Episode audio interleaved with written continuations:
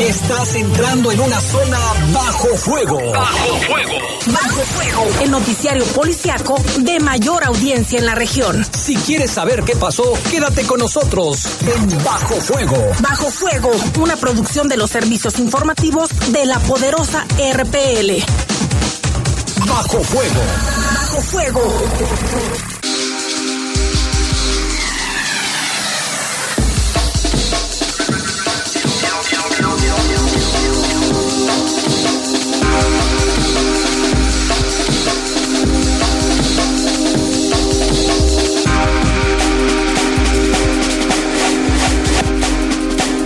Pero muy buenas noches. Gracias por acompañarnos. Son las 7 de la noche en punto. Quédese con nosotros. Bienvenidos a Bajo Fuego.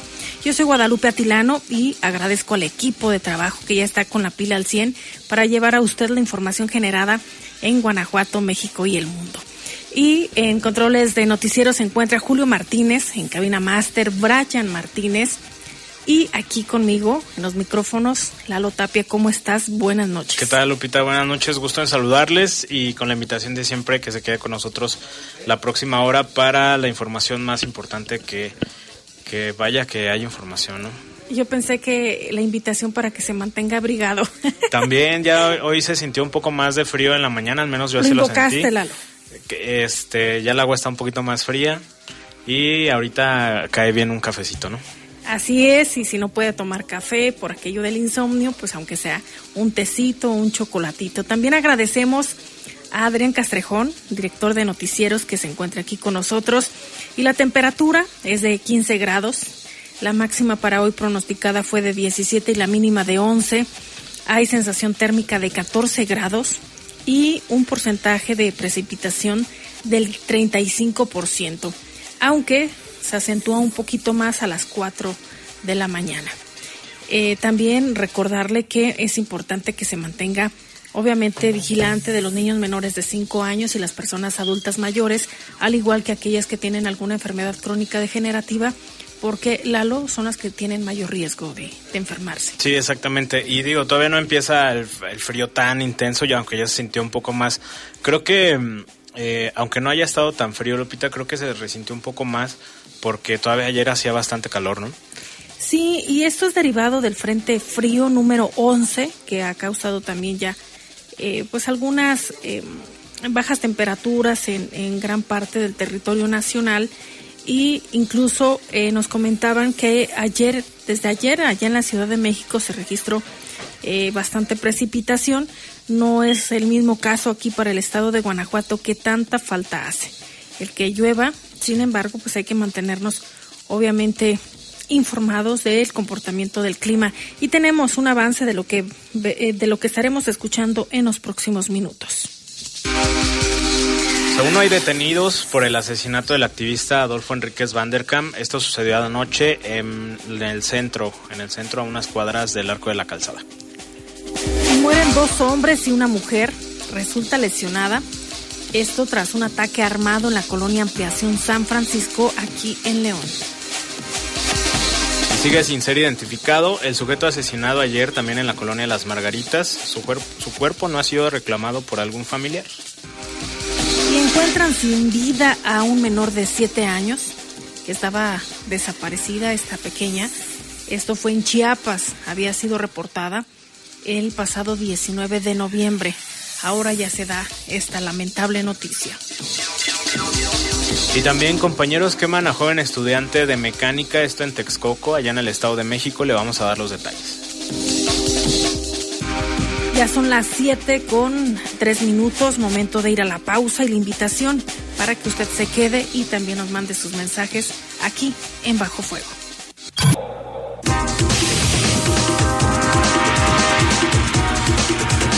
Son las 7 de la noche con 8 minutos. Ya regresamos con más aquí a, Bajo Fuego. Y pues esta información que desde ayer por la noche ha trascendido no solo a nivel local ni nacional, sino ya también a nivel internacional.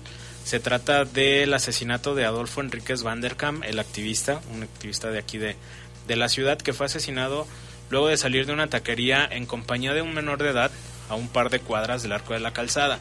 Esto fue reportado al 911 poco antes de las 10.30 de la noche de ayer. en la calle Doctor Hernández Álvarez y 5 de febrero. De acuerdo con las primeras versiones, Adolfo Enríquez Van der Kamp había salido de esta taquería en el que se ubica ya en este cruce con un menor de 16 años identificado como Eric. Ambos caminaban por la calle Hernández Álvarez cuando hombres en una motocicleta de color rojo y un vehículo les comenzaron a disparar en múltiples ocasiones para de inmediato huir. En poco tiempo acudieron elementos de policía municipal y paramédicos quienes brindaron la atención a las víctimas, sin embargo, confirmaron la muerte del activista. El menor tenía una lesión superficial en la oreja derecha y también en el brazo izquierdo, aunque sus lesiones no ponen en riesgo su vida. De cualquier forma fue llevado a un hospital. El lugar de inmediato fue acordonado y asegurado por autoridades municipales, mientras que se montaron intensos operativos en la zona y lugares aledaños para poder ubicar a los responsables. No hay personas detenidas hasta el momento y se aseguraron aproximadamente 30 casquillos percutidos ahí en el lugar de los hechos, además de algunos otros indicios. Enríquez Van der Kamp ganó fama y confianza también entre los leoneses, ya que en sus redes sociales solía compartir fotos, videos y demás publicaciones sobre temas de asaltos, homicidios y todo lo relacionado con el asunto o el tema de inseguridad aquí en la, en la ciudad. En varias ocasiones denunció ser víctima de amenazas. En sus publicaciones más recientes denunció a una empresa del giro dental por presuntamente cobrar servicios que al final no proporcionaban y dijo que el apoderado legal de esta empresa lo amenazó e intimidó. Hasta ahora no hay ninguna persona que haya sido detenida. La Fiscalía Estatal informó cuando bueno, informó que se destinó una célula de investigación especial para el esclarecimiento de este de este caso y como lo decimos Lupita un tema que ya ha escalado pues no solo a nivel nacional, a nivel internacional también el asesinato de este activista. Sí, y de esta amenaza que mencionas, Lalo, hace cinco días hizo la publicación que se puede leer en su red social, en Facebook, y dice, hace unos días denuncié en mis redes sociales la forma arbitraria y violenta de la empresa Dentalix, corporativo dental, ubicada en Walmart, Torreslanda. Cobra por servicios que nunca se realizaron. Más de 60 personas ya han sido eh, asesoradas legalmente para protegerse de estos ilegales cobros y así ahí es como publica su eh, su bueno en este post donde dice que pues que fue amenazado y pues lamentable lo que ocurre, Lalo, porque también ha trascendido, obviamente, em, como era una persona muy conocida a través de las redes sociales, con 270 mil seguidores tan solo en Facebook, y bien lo mencionabas, eh, siempre subía estas denuncias ciudadanas y era cuestionado también eh, la veracidad de algunas, pero por otros eh, le tenían como esa confianza para poder reportar eh, algún hecho que ocurría aquí en la ciudad de León. Eh, ha sido comentado también por otros activistas el hecho de, que se da precisamente cuando acaba de pasar un fin de semana bastante violento, tú lo decías, ya es la víctima número 58, aquí únicamente en León, Guanajuato.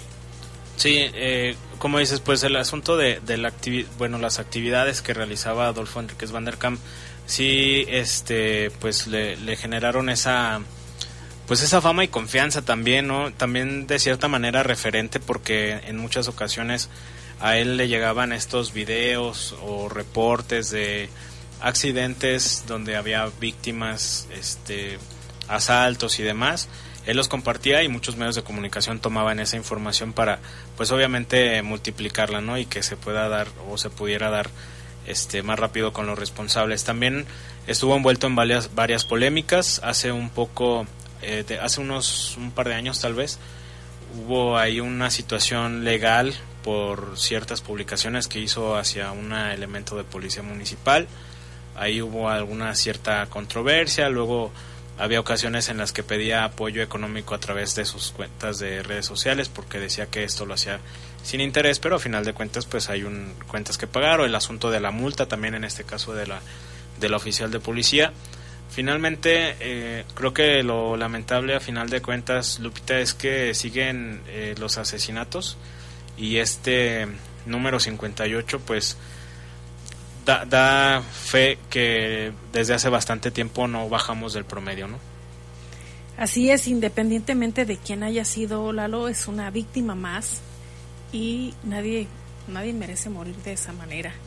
En, en las imágenes que han circulado también a través de las redes sociales, que han subido incluso algunos medios de comunicación, se alcanza a apreciar en el lugar donde lo asesinaron, como incluso la barda y una de las cortinas de los negocios que se encontraban ahí aledaños resultaron también con impactos de bala. Sí, exactamente, pues fueron como 30 casquillos los que se aseguraron.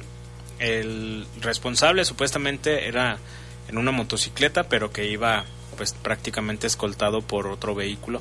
Entonces hay varias personas involucradas en este en este asesinato. Creo que eh, independientemente de, de, la figura que era Enríquez Van der Kamp, lo que pide toda la ciudadanía es que el número de homicidios vaya a la baja, ¿no? Luego se ha dicho bastante por parte de autoridades estatales, hace un tiempo te acuerdas que lo comentábamos, que había una disminución, pero pues luego las, esas disminuciones son después de un repunte en un mes, o sea, básicamente seguimos en el mismo en el mismo promedio y mencionábamos a principio de este mes, no, a mediados del mes de octubre, que ya habíamos superado el número de asesinatos registrados en el 2022.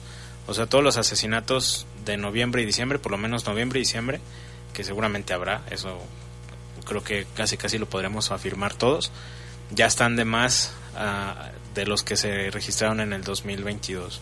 Y si lo vemos de forma histórica, Lalo, comparado con el año pasado, se ve como ahora en este año, al menos eh, los reportes que hemos visto, es que ya hay más mujeres asesinadas. Sí, este fin de semana, ayer lo mencionábamos, fueron cuatro, y si no mal recuerdo son ya como diez, ¿no? En el las que se han registrado. Y, el comportamiento ha sido constante sí. durante este año. Sí, exactamente. Eh, pues ojalá que las autoridades den más detalles al respecto y no se escuden en el, tema de que todos o la inmensa mayoría están relacionados al temas de crimen organizado. Tal vez sí haya bastantes que estén relacionados con eso, pero los que no, hay que saber cuál es el móvil. Y este caso en particular, porque no fue una, una bala perdida, pues no fue una, una víctima colateral, fue una víctima directa, o, o por lo menos el ataque pareciera que sí fue en contra de él de manera directa por cómo ocurrió el, la agresión tal cual y el número de, disparos, Lupita. Así es, em, también a través de sus redes sociales el secretario del ayuntamiento Jorge Jiménez Lona publicaba que por la instrucción que le ha dado la alcaldesa Alejandra Gutiérrez Campos, pues estarán dando seguimiento a este tema y colaborando con la fiscalía eh, en todo lo que sea necesario para que se esclarezca este caso. Seguramente estarán pues, checando el tema tecnológico, las cámaras que están cercanas a ese establecimiento y la ruta que siguió eh, el, activista leonés antes de ser ejecutado de esta manera. Sí, aparentemente el menor con el que se encontraba eh, es, eh, o sea, decía ayer que era un interno de un anexo que creo que lo manejan algunos familiares de, de Vanderkamp, que él precisamente estaba trabajando con, con estos anexos para pues con la intención de ayudar a la ciudadanía, ¿no? Decía él que si, si las autoridades no hacían nada, pues el tratar de, de poner ahí su granito de arena, de arena, perdón. Pero pues a final de cuentas lamentable que haya ocurrido este, este suceso, que lo decimos otra vez, pone ahí en, en focos rojos el, la ciudad, no solo a nivel nacional, sino internacional. Una víctima más y hay más información de otro asesinato en la colonia San Francisco o ampliación San Francisco de forma correcta. Eh, fueron dos hombres fallecidos y una mujer lesionada como saldo de un presunto enfrentamiento a balazos en la calle de la colonia Ampliación San Francisco. Los hechos se registraron en la calle Tercera Orden, casi esquina con eh, Coventuales, cerca de las 8.30 de la noche de ayer.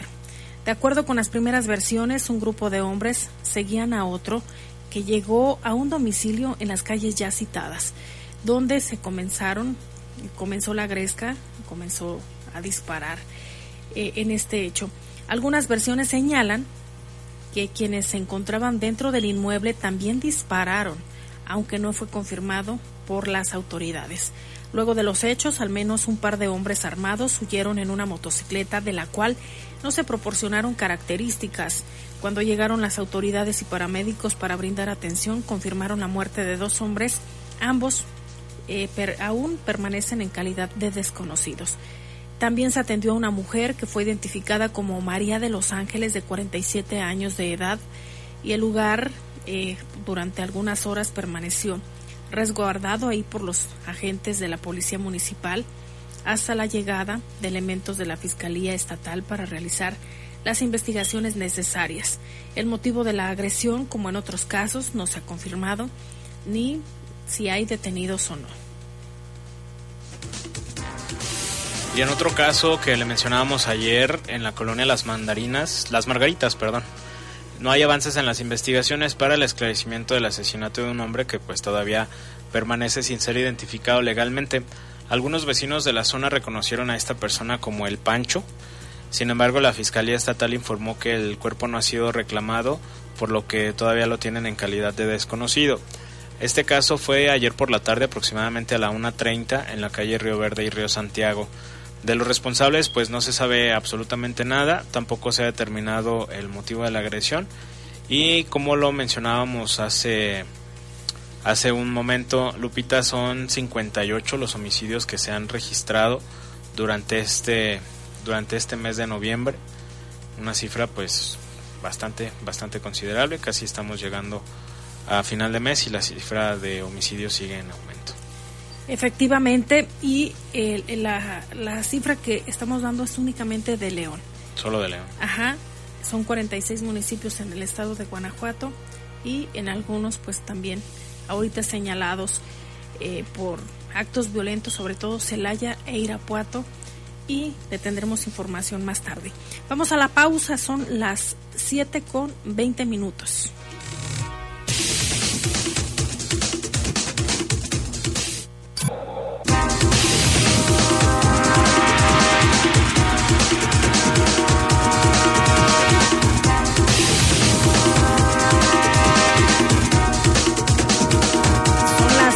Con 23 minutos y tenemos reportes, mi querido Adrián Castrejón. Así es, eh, Lupita, Lalo, buenas noches. Tenemos reportes de gente que nos manda sus mensajes a nuestro WhatsApp. Eh, nos pregunta por aquí el 222 en San Miguel, en Brisas del Campestre, en Piletas, en Chapalita, en San Juan de Abajo. No, en plena zona centro, a unos metros de la calzada, y entonces, ¿quién nos protege? Eso le pasó a Adolfo, pero le puede pasar a cualquiera. No estamos seguros, ni la presidenta ni mucho menos las autoridades de seguridad pueden hacer nada. Los sicarios son los que mandan y ya. El 514 dice, buenas noches eh, a toda la gente de Bajo Fuego, justicia para el señor Van der Kamp. Eh, por favor a las autoridades de León y de todo Guanajuato que tengan vergüenza y de paso un poquito de dignidad y renuncien porque es obvio que a ustedes les estorba mucho este gran héroe. Eso es lo que dice esta persona. Debido, eh, dice el 082, debido al asesinato de, de Van der Kamp, la alcaldesa se comprometió a hacer rondines dentro de una patrulla con el jefe de la policía tres veces a la semana en la zona centro para verificar rutas y zonas descuidadas. Pero ¿saben desde cuándo la realizará? Mm, ¿Saben desde cuándo la realizará? No, no tengo yo el dato de esto que me estás preguntando. No sé de dónde lo, lo viste o, lo, tuviste esta información. Buenas noches, pedimos que poden ramas de árboles en ciclovía Hilario Medina y 2 de octubre en la colonia 8 de marzo. Están muy crecidas, dice eh, el amigo del teléfono 683. Eh, también nos escribe por acá eh, otra persona que dice, hola, buenas noches, mi humilde comentario es el siguiente. Nuestras flamantes autoridades seguirán con su discurso de que los delincuentes se están matando entre ellos tras el terrible asesinato del activista Enríquez van der Kamp, ya basta con lo mismo de siempre. La ciudadanía ya tenemos que exigir resultados. Eso es lo que dice también esta, esta persona. Y nos preguntan sobre un accidente de eh, a la altura de en la carretera Silao eh, San Felipe Torres Mochas un accidente bastante fuerte en donde hay varios vehículos involucrados entre ellos un eh, un tráiler.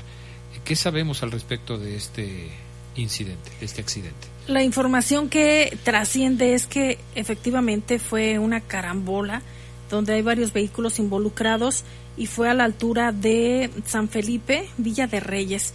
Se habla del eh, en, el siniestro involucrados camiones y autos. Eh, precisaron que hubo una persona fallecida y dos más lesionados. Em, aquí estoy checando el dato, fueron tres camiones y dos vehículos tipo, tipo Nissan y fue a la altura de la comunidad La Boquilla. Para quienes conocen ese tramo seguramente les resulta familiar y se registró aproximadamente a las 11 de la mañana. ¿Hay reporte de personas lesionadas, fallecidos? Un fallecido y dos lesionados. Un fallecido, dos lesionados. Es la información que tenemos entonces hasta el momento con respecto a este, a este accidente. Es, hay que decirlo, una carretera que siempre eh, hay que manejar con mucho cuidado porque tiene, tiene un alto índice de accidentalidad. ¿eh?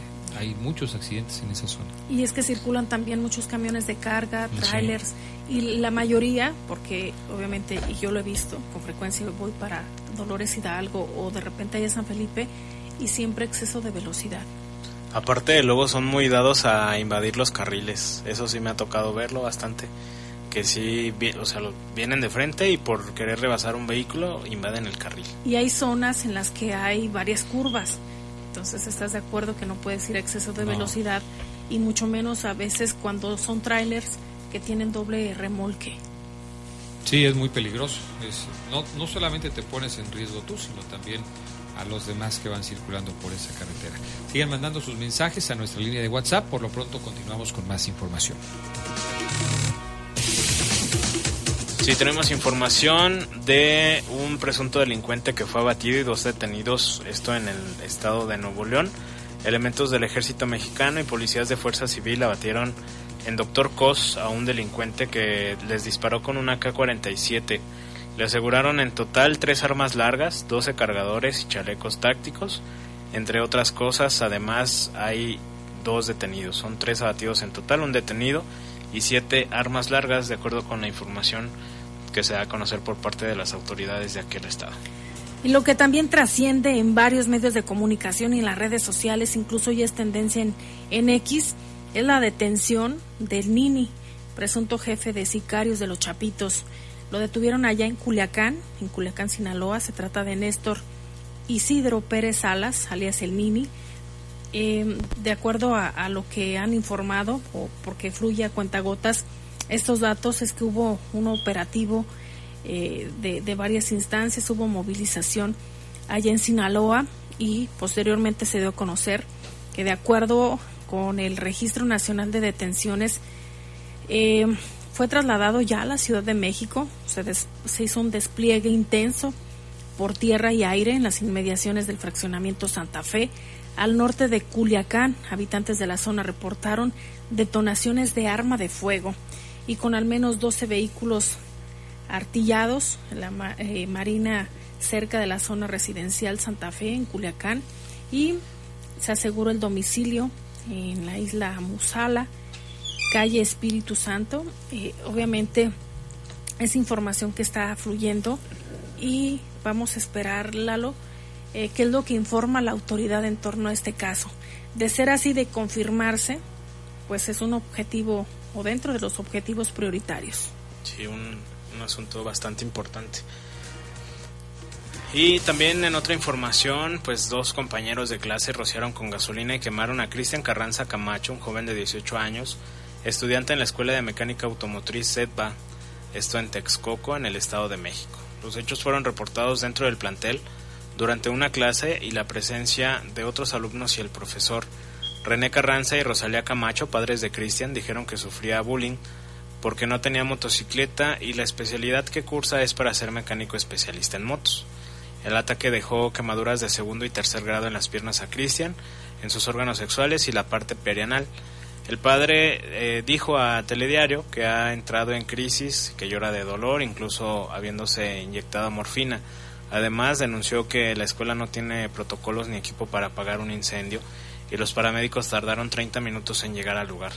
También se ha, quedado, se ha quejado perdón, que las autoridades escolares no se han acercado a ofrecerle ayuda y la escuela tampoco ha entregado los videos de circuito cerrado sobre la agresión. La familia pide apoyo para las cirugías que requerirá, pues la póliza de seguro cubría solo 50 mil pesos que ya fueron rebasados.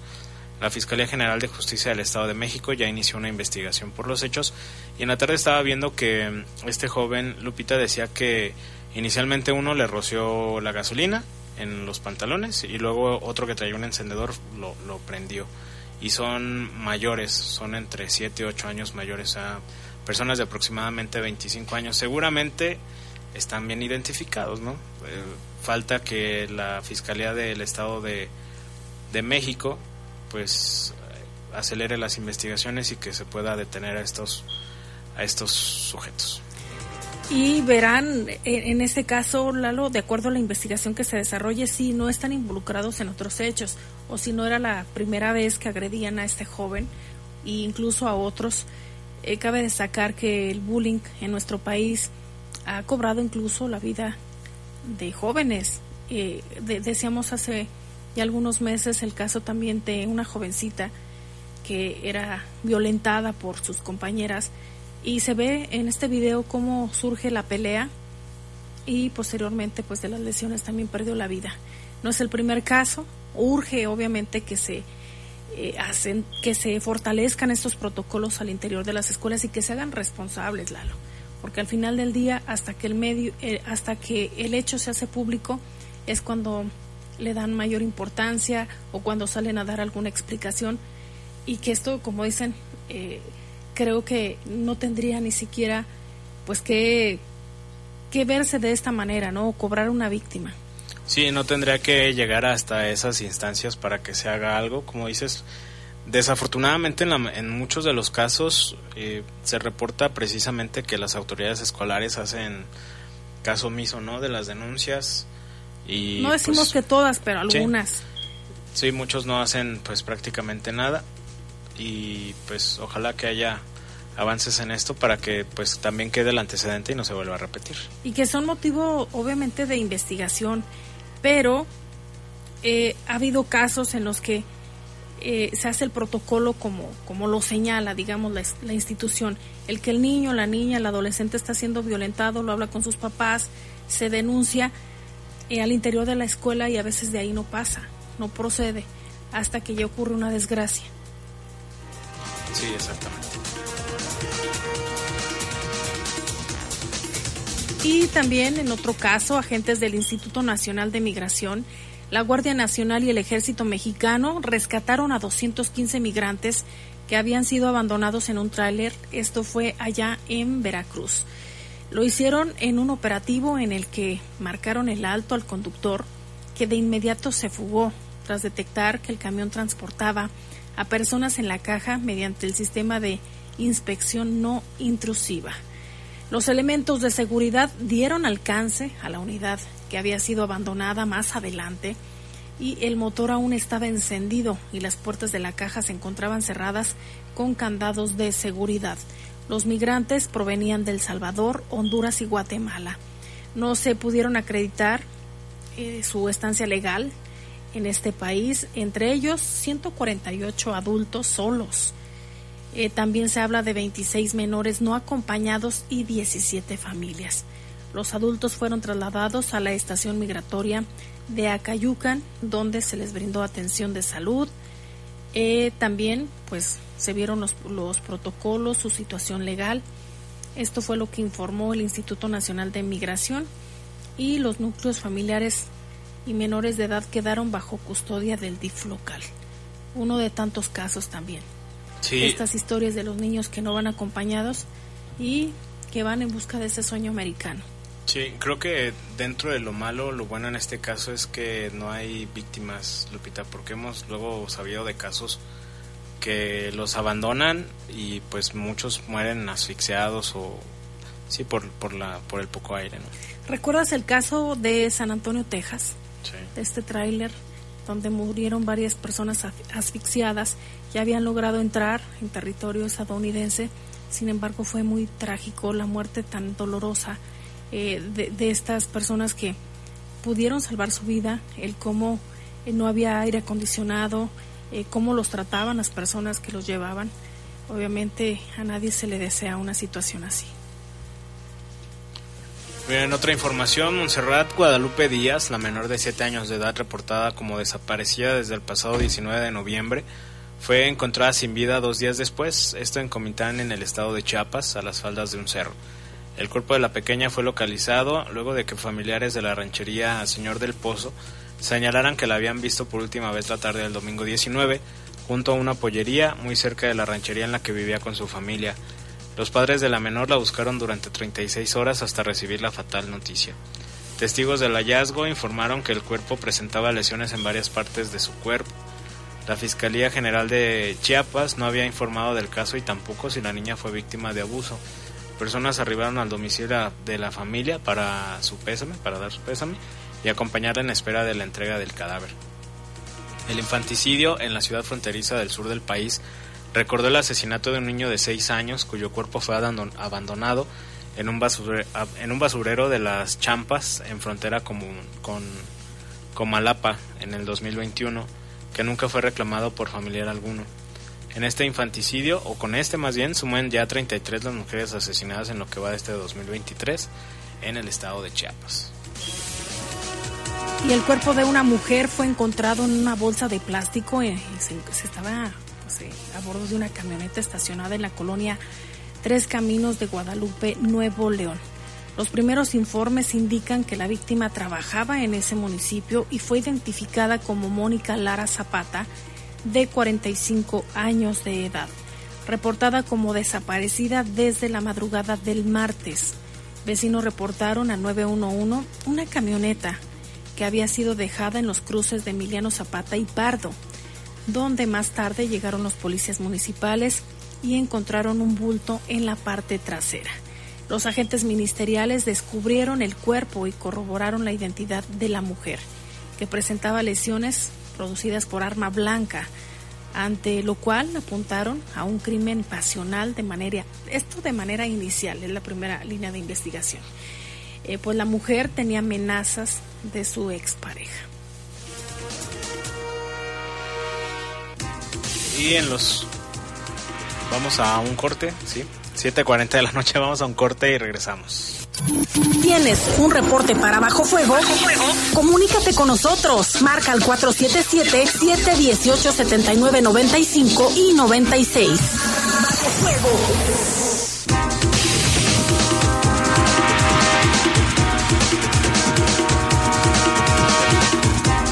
7 con 42 minutos. Quédese que todavía tenemos bastante que informarle y ya le decíamos al inicio de este espacio informativo que están descendiendo las temperaturas. Esto derivado del Frente Frío número 11, Lalo Tapia. Sí, fíjate que con esto pues dejan las primeras nevadas en el estado de Chihuahua y en Durango. Concretamente los municipios de Guadalupe y Calvo y Valleza en Chihuahua registraron fuertes nevadas la madrugada de este miércoles como efecto de la primera tormenta invernal del año. Autoridades de la Comisión Nacional del Agua reportaron que en esta comunidad, bueno, la comunidad del Vergel, Vergel, Valleza, se registraron temperaturas de menos 8 grados centígrados. Las bajas temperaturas también se presentaron en Majalca, menos 5 grados, en Janos, menos 2, Ahumada, menos 3, Casas Grandes también menos 3, Bocoina y Krill, menos 2. En Ciudad Juárez la mínima fue de 2 grados y en Chihuahua capital de 0 grados. En Durango, siete comunidades de los municipios de Guanacebí y Tepehuanes reportaron nevadas y temperaturas de menos 8 grados, la temperatura más baja registrada en ese estado. Las coordinaciones de protección civil de ambos municipios dijeron que no había señal de internet para pasar el reporte de la parte de la sierra, en algunas partes de la sierra. Según la Unidad de Protección Civil de Chihuahua, la primera tormenta invernal es generada por una vaguada polar que se extiende sobre el noroeste del país, con un núcleo frío en los límites de Chihuahua, Durango y Sinaloa interactuando con corrientes de chorro polar y subtropical. Los efectos permanecerán hasta por lo menos este jueves, por lo que se prevé que continúen las condiciones de caída de agua-nieve y nieve en la zona serrana y lluvias en el resto del estado. Pues nada comparado con lo que tenemos aquí de temperaturas, pero sí hay un cambio de ayer a hoy bastante, bastante considerable, ¿no? Hablábamos al, en, fuera del aire, Lupita, que fueron, son entre 7 y 8 grados de ayer a hoy. Sí, y, incluso aquí en el estado de Guanajuato, en la zona serrana, se siente más Por ejemplo, en el municipio de Ocampo, por lo regular siempre las bajas temperaturas se acentúan. Aquí en León, en Nuevo Valle de Moreno, nos han comentado en algunas otras colonias. Sierra, de Ajá, que siempre se siente un poquito más crudo el invierno. También obviamente recordarle que ante cualquier emergencia, que todavía no se han acentuado de forma fuerte las bajas temperaturas, pero también que usted sepa que puede marcar al 911 para solicitar ayuda. Es decir, aquellas personas que se encuentran en situación de calle que puedan ser resguardadas en alguno de los refugios temporales que se activan como parte del protocolo. Y en otros temas, una mujer aventó a su esposo por las escaleras de una pulquería y presuntamente ocasionó la muerte del hombre de 72 años en Jicotepec de Juárez, Puebla. El hombre llevaba horas bebiendo, por lo que su pareja fue a buscarlo a este establecimiento en la calle Indio Triste, donde una discusión terminó con la muerte instantánea del adulto mayor por fuerte golpe en la cabeza. Autoridades y paramédicos arribaron a la zona para hacer las labores de los primeros auxilios. Sin embargo, fue demasiado tarde, pues el hombre ya no contaba con signos vitales ante lo cual se acordonó el lugar e hicieron las diligencias correspondientes para el levantamiento del cuerpo. La agresora fue detenida y se abrió ya una carpeta de investigación para eh, determinar pues cuál fue la situación y, y esclarecer este homicidio. Y también Julián de la Rosa Peláez, exregidor del PRD en Chilpalcingo y hermano de Sebastián de la Rosa de Movimiento Ciudadano, fue asesinado a balazos en la capital guerrerense. Este crimen se registró el martes por la tarde entre el Boulevard Vicente Guerrero y la calle Baja California de la colonia Lomas de Jocomulco, en un ataque en el que, se en el que recibió un disparo en la cabeza con un arma calibre 9 milímetros que prácticamente perdió la vida al instante.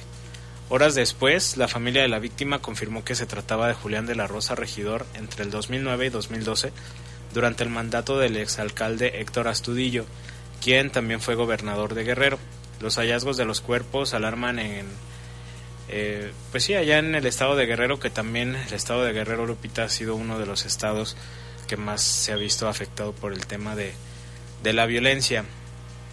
También el 19 de octubre, el cuerpo de un hombre desmembrado fue abandonado frente a un cuartel de la Guardia Nacional, esto en la carretera México-Acapulco. Dos días antes también fue asesinado el líder de la Unión de Pueblos y Organizaciones del Estado de Guerrero, Bruno Plácido Valerio, y después se registró un enfrentamiento entre Guardia Nacional y sujetos armados. Pues ya el, creo que el hecho de que abandonen cadáveres así frente a los cuarteles de, de la Guardia Nacional o frente a cualquier autoridad ya es hasta una cierta eh, confrontación, ¿no?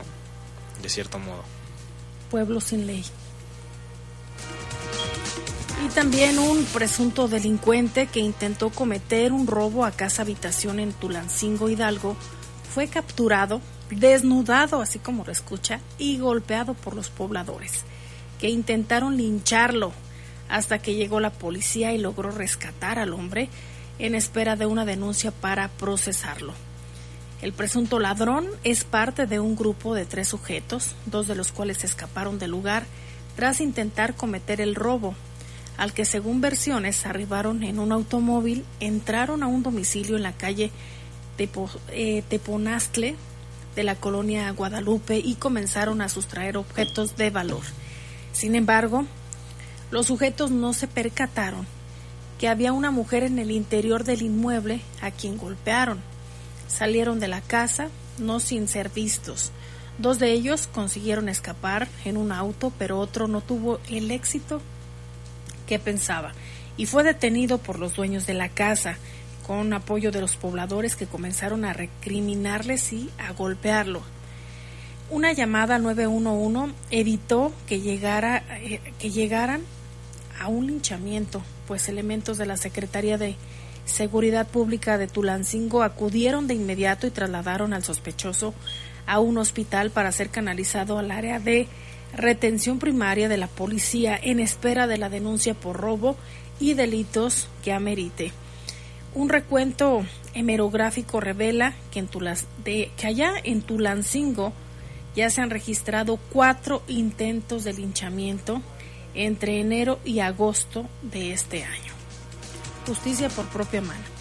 No debería, pero pasa. Y en información internacional, la explosión de un coche que intentaba entrar a Estados Unidos este miércoles obligó al cierre de un puente, el puente Rainbow, sobre el río Niagara de Buffalo en Nueva York, que conecta con Niagara Falls en Canadá. Hasta el momento se desconocen las intenciones del conductor del auto o si la explosión fue provocada o accidental. Solamente se encontraron dos cuerpos de personas al interior. Me han informado sobre la situación que ocurrió allá en Búfalo. Publicó en redes la gobernadora de Nueva York, Kathy Hochul, quien adelantó el trabajo activo con la Fuerza de Tarea Conjunta contra el Terrorismo del FBI para monitorear todos los puntos de entrada del estado. El estallido ocurrió en el lado estadounidense del puente Rainbow, que une los dos países sobre el río Niagara. Otros puentes entre el estado de Nueva York y Ontario en Canadá fueron cerrados como precaución el primer ministro canadiense Justin Trudeau también dijo que están contemplando medidas adicionales en los cruces fronterizos con Canadá. En el aeropuerto internacional de esa zona autoridades empezaron a inspeccionar todos los vehículos y advirtieron que reforzarán la seguridad. Videos del incidente aparecieron de inmediato en redes sociales, como suele suceder, mostrando humo denso, llamas sobre el pavimento y un puesto de seguridad en, eh, ahí este, ennegrecido por las llamas. Testimonios indican que el vehículo avanzó a toda velocidad desde el lado estadounidense, esquivó otro vehículo, se estrelló contra una cerca y explotó. El secretario de Justicia de Estados Unidos y la gobernadora de Nueva York han sido notificados de la situación, esto lo informaron sus despachos. La Comisión de Puentes de Niágara reportó que todos los cuatro, eh, los cuatro cruces fronterizos están cerrados. Un caso pues alarmante tal vez, bueno, no tal vez, alarmante y esto es muestra, Lupita, que por lo menos Estados Unidos no se toma como muy a la ligera cualquier tipo de situación, ¿no? Y luego luego empiezan la, estas estos focos rojos o alarmas por el tema del terrorismo. Y en Alaska, en Alud, al sureste de Alaska, eh, pues allá, más bien una luz en Alaska dejó tres muertos. Em, de acuerdo a la información que circula, es que hirió a una mujer y dejó otros tres desaparecidos al abatirse contra tres casas en una remota localidad pesquera. Esto es lo que mencionaron las autoridades.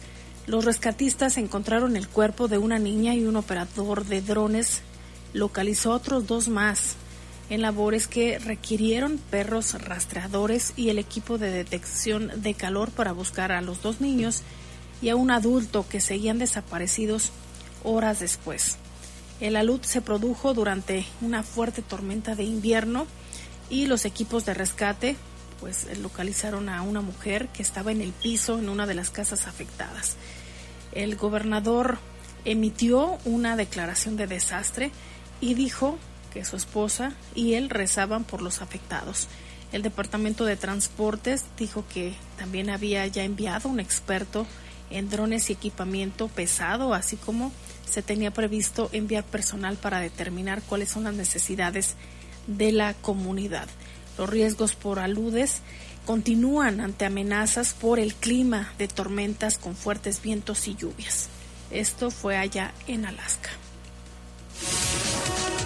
Y aquí en el municipio hace unos minutos nos reportan una agresión a balazos en la colonia La Carmona, concretamente en la calle Caracas. Se habla de una persona herida. Ahorita esperaremos más detalles de este, de este caso que se reporta hace apenas unos minutos. Lupita, y mañana tendremos horario especial. Efectivamente. nos regañen. mañana ah, estaremos transmitiendo bajo fuego a las 6 de la tarde, de 6 a 6.50 este horario especial porque eh, eh, a las 7 pues comenzará esta transmisión de León contra San Luis a través de la poderosa y es por eso que se recorre el horario de bajo fuego, pero como siempre estaremos atentos, por supuesto, para brindarle la información generada en la localidad, en la región y, en el mundo. Y Lalo nos preguntan por aquí que si sabemos algo sobre, aquí a ver, lo estoy leyendo. Así que si sabemos sobre casos de dengue, que si es cierto que incrementaron. Ah, pues hace rato le preguntaba yo al equipo de de comunicación de la Secretaría de Salud y dice que cada jueves hacen el, el corte eh, por semana. Hasta el día de sí hasta el día de bueno la semana pasada aquí estoy checando el, el dato preciso aquí está ya lo abrí. Hasta la semana pasada el dato que pasaron fue de 482 casos y el municipio de Irapuato es el que encabeza las cifras con 155 casos, seguido de Acámbaro con 110, Celaya 93, Salamanca 32 y León 29. Esto con fecha obviamente de la semana pasada. Vamos a esperar mañana que actualicen el dato y con gusto le pasamos la información. Eh, principalmente estos 482 casos se focalizan en 23 municipios y se están haciendo campañas permanentes para concientizar a los ciudadanos de que realicen todas las acciones pertinentes, Lalo, como es lava, voltea y tira, el que no tengan cacharros en casa, sobre todo en los patios. Eh, estas, hay gente que le gusta pues conservar los neumáticos y estos son también pues creaderos de, de, de mosquitos. Y algún dato que proporcionaba a la Secretaría de Salud en voz de Daniel Díaz Martínez decía que el cambio climático favorece la proliferación de mosquitos transmisores de dengue. ¿Por qué? Porque, por ejemplo, ahorita todavía hace calor y sabemos que con el frío se disminuyen los mosquitos y en calor aumentan. Entonces hay que estar muy, muy pendientes. Sí, hay que estar pendientes y sobre todo lo que dices, no tener ahí pues todo almacenado, ¿no? Sobre todo lo de las llantas. No, luego no entiendo, no me explico luego por qué la gente le gusta tanto tener llantas en sus patios o, o a veces en las cacharros. En, sí, en el, el jardín de enfrente, ¿no? Cosas así. También si usted dice, bueno, pues tengo un montón de cacharros, pero ¿qué hago con ellos? ¿Los tiro a la calle o qué hago? No, puede usted ponerse de acuerdo con el comité de colonos y hablar al CIAP para que puedan retirar todos estos cacharros y que de alguna manera no solo es para que no se reproduzcan los mosquitos, sino también arañas, alacranes que ponen en riesgo eh, la vida de, de, sus familiares, más si se trata de alguna eh, araña o alacrán de consideración médica, pues sí, más vale prevenir. Sí, más vale prevenir. Mira, ya nada más para cerrar, información que dan a conocer las autoridades estatales de la semana del 12 al 19 de noviembre. El operativo Guanajuato Seguro sacó de las calles 7.809 dosis de diversas drogas. También se aseguraron 15 armas de fuego, un total de 297 cartuchos útiles y fueron 71 personas detenidas por diversos delitos. En estos operativos, como ya lo hemos mencionado con anterioridad, participan elementos de las Fuerzas de Seguridad Pública del Estado, la Guardia Nacional, el Ejército, la Fiscalía General de la República y las policías municipales de prácticamente todos los municipios. Una pues cantidad importante, Lupita, que pues de acuerdo con lo que dicen las autoridades, el tema del narcotráfico, el narcomenudeo, consumo y venta de drogas es algo que repercute a final de cuentas en el asunto de los homicidios, que ya lo decíamos aquí en el municipio, por lo menos solo en el municipio de León son 58 hasta el día de hoy. Y mandamos una fuerte felicitación a todos los músicos. Hoy en su día, hoy es 22 de noviembre, se conmemora el Día de Santa Cecilia, que es la patrona de los músicos, y desde el día de ayer, eh, por la madrugada,